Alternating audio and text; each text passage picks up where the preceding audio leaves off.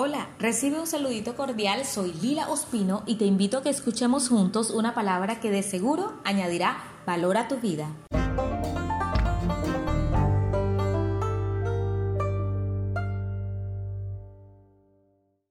¿Qué pasa en el interior de una persona entre el momento de la tentación y el pecado? Vamos a descubrirlo en el capítulo 5 del libro de los Hechos, donde un hombre llamado Ananías, junto con su esposa Zafira, venden una propiedad y con el pleno conocimiento y complicidad de su esposa, retuvo parte de las ganancias, trayendo solo una parte y la puso a los pies de los apóstoles. Pedro le dice, Ananías, ¿por qué Satanás ha llenado tu corazón para mentir al Espíritu Santo y guardarte en secreto parte de las ganancias de la venta de la tierra? Mientras permaneciera sin vender, ¿no siguió siendo tuyo para hacer lo que quisieras? Y después que se vendió el dinero no estaba bajo tu control? ¿Por qué has concebido este acto de hipocresía y de engaño en tu corazón? Ananías, no le has mentido simplemente a la gente, sino a Dios. Y al oír estas palabras, Ananías se cayó y de repente murió. Ahora, después de un intervalo de unas tres horas, su esposa entró sin saber lo que había sucedido. Y Pedro le pregunta, Zafira, ¿vendiste tu tierra por tanto? Y ella le dijo, sí, la vendimos por mucho. Entonces Pedro le dijo, ¿cómo pudieron ustedes dos ponerse de acuerdo para poner a prueba al Espíritu del Señor? Mira, los pies de los que han enterrado a tu marido están a la puerta y también a ti te sacarán. Y enseguida ella cayó a sus pies y murió.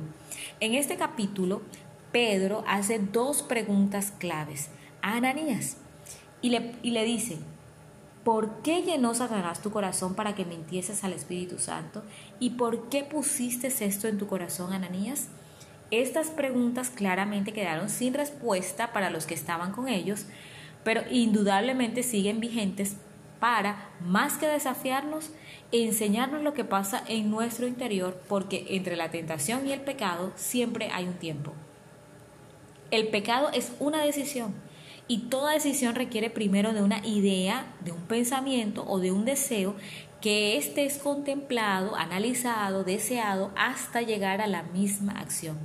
Ese fue el tiempo que usó Satanás para llenar el corazón de Ananías y el que sigue usando en los corazones de los hombres para darnos razones para seguir adelante y no frenar en ese momento de la tentación. Es el mismo tiempo que Ananías no permitió al Espíritu Santo que trabajara en él.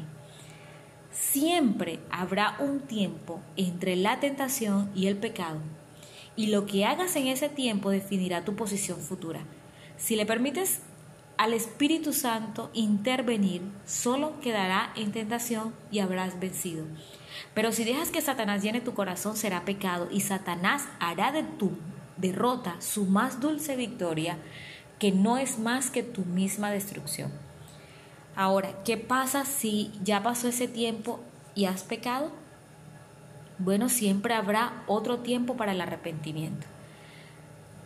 ¿Qué querría escuchar Pedro o aún qué buscaba Dios con todo esto? Tal vez guiarlo al arrepentimiento. Esperaba oír de Ananías, sí, he pecado. Evidentemente no hubo ninguna respuesta por parte de él. Sí hubo una respuesta de Zafira, la cual solo fue para persistir en su engaño. El Salmo 32, Dios llama como afortunado y favorecido aquel cuya transgresión ha sido perdonada y cubierto su pecado y en quien donde no hay engaño porque lo que cubrimos Dios lo descubre y tarde que temprano será notorio y las consecuencias también se harán ver. Pero lo que descubrimos, Dios en su amor lo perdona. Dios te cubre con su amor, te restaura y tú y su misericordia te cobija. Nunca olvides que siempre habrá un tiempo entre la tentación y el pecado para oír la voz del Espíritu Santo, pero también siempre habrá después de haber pecado, otro tiempo para cubrirlo, negarlo o arrepentirte. En ambos casos, no dejes que Satanás llene tu corazón. Si estás atravesando un tiempo de tentación o has pecado y no hayas cómo salir de ahí, dile Señor, hoy decido que seas tú quien llene mi corazón de la fortaleza que necesito para no ceder ante la tentación y el deseo. Hoy descubro mi pecado ante ti y no lo encubro más Hoy oro a ti en el tiempo en que puedas ser hallado, para que tu misericordia me cobije. No quiero que momentos de placer ante el pecado me roben tu comunión, tu comunión y el gozo de estar en tu presencia. Necesito y recibo tu ayuda hoy en el nombre de Jesús. Amén y amén. Dios nos bendiga y celebra tu victoria porque el Espíritu Santo de Dios te ama.